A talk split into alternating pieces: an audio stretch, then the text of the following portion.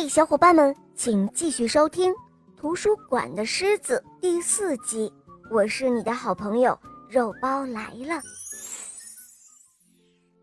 马兵先生闯进麦小姐的办公室，却发现麦小姐不在座位上。哎，麦小姐呢？麦小姐，呃，有时候，只听麦小姐的声音从桌子后面传出来。有时候只要是正当理由，就算在图书馆，也可以打破规矩。哦，我摔断了手臂。请帮我找医生来，马兵先生，赶快跑去找医生！哦，不要跑，不要跑！麦小姐在后面喊着。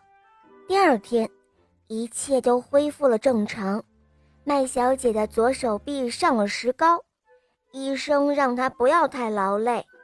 啊，我怎么会劳累呢？嗯，我的狮子会帮助我的。麦小姐得意地想着。但是这天下午，大狮子没有来图书馆，一直到下午三点钟，麦小姐走进说故事区，说故事的阿姨刚开始为孩子们念故事，但是这里没有大狮子。图书馆里的每一位看书的人，还有用计算机的人，都在不停地东张西望，希望能够看到。那个毛茸茸的熟悉面孔，但是大狮子那天没有来，第二天也没有来，第三天还是没有来。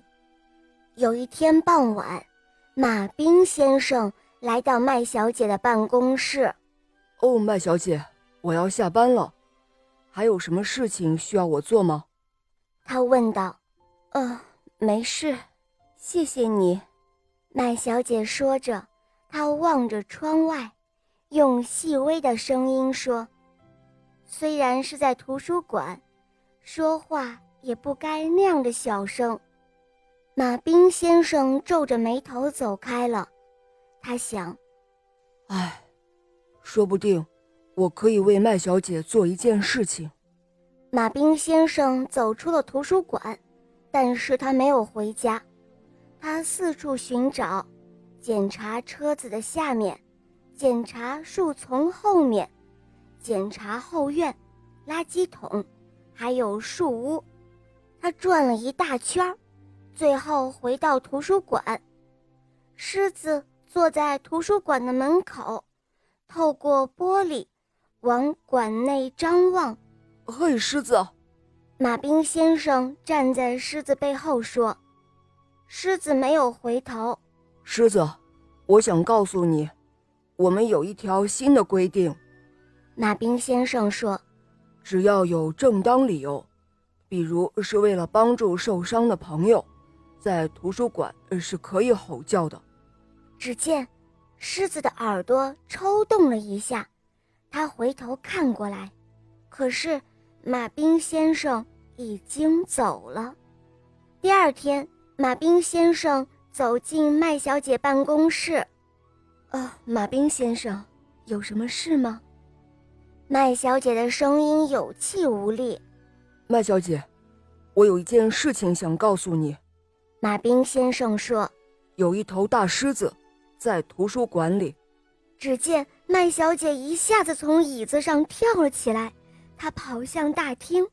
马兵先生笑了，他在后面喊。哦，不要跑，麦小姐。但是麦小姐没有理他，因为在必要的时候，就算在图书馆里，也可以打破规矩哦。好了，宝贝，今天的故事讲完了，你可以在微信公众号搜索“肉包来了”，关注我们，在那里找到我，告诉我你想听的故事哦，还可以咨询怎样点播故事。怎样参加抽奖活动，可以获得小肉包的精美玩具哦！